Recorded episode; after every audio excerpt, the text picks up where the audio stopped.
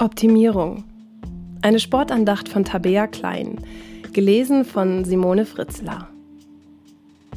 Leben ist das, was passiert, während du eifrig dabei bist, andere Pläne zu machen. John Lennon. Hast du schon deine Jahresplanung für 2023 gemacht? Das letzte Jahr reflektiert, eine 10-Punkte-Liste erstellt, was im Jahr 2023 alles besser laufen soll und konkrete Next Steps aufgeschrieben? Natürlich sollten die Ziele auf alle Lebensbereiche erstrecken.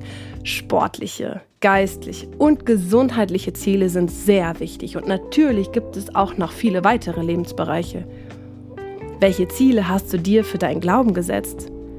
Wie möchtest du diese konkret erreichen? Ohne Ziele kein Wachstum. Ich hoffe, du verstehst, dass ich mit diesen Aussagen den aktuellen Trend zur Selbstoptimierung etwas auf die Schippe nehme. Vor einiger Zeit musste ich lachen, als ich folgendes Statement las. Der Leadership Coach hatte gesagt, stecken Sie sich hohe Ziele. Jetzt stehen Sie in der Warteschlange am Gipfel des Mount Everest und frieren sich den Hintern ab. Ziele und Planungen sind wichtig. Versteh mich bitte nicht falsch. Ich bin überzeugt, dass es wichtig ist, sich Ziele zu setzen, Dinge anzugehen und aktiv sein Leben zu gestalten. Gerade als Kletterer ist es auch in meiner DNA verankert, immer das nächste Level, den nächsten Klettergrad erreichen zu wollen. Denn das ist das Ziel, sowohl physisch als auch psychisch stärker zu werden, eine bessere Technik zu erlangen und mehr Klimmzüge zu schaffen, um den Felsen zu bezwingen. Ohne diszipliniertes Training und konkrete Ziele geht das nicht. In diesem Trend zur Selbstoptimierung möchte ich dich herausfordern, einen Moment innezuhalten. Wir sind so sehr vom Trend der Selbstoptimierung und dem Drang zur Verbesserung angetrieben, dass wir oftmals versuchen, diesen Ansatz auch auf unseren Glauben und unsere Beziehung zu Gott zu übertragen.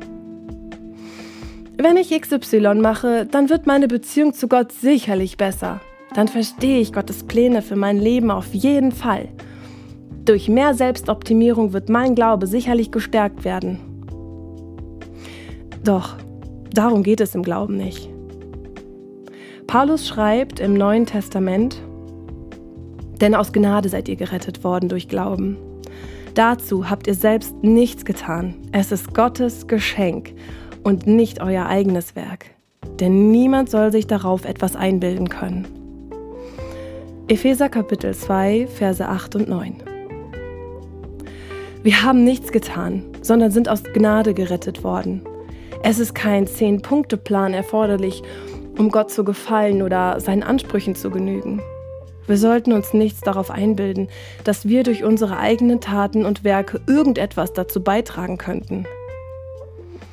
Lasst uns dieses Geschenk Gottes annehmen und uns vielleicht im Jahr 2023 das Ziel setzen, das Geschenk Gottes einfach nur für sich zu nehmen in seiner Gegenwart zu sein. In Psalm 73, Vers 28 heißt es, Ich aber darf dir immer nahe sein, das ist mein ganzes Glück. Dir vertraue ich, Herr mein Gott. Von deinen großen Taten will ich allen erzählen. Gott nahe zu sein, das ist mein Glück. Vielleicht ist weniger manchmal auch mehr.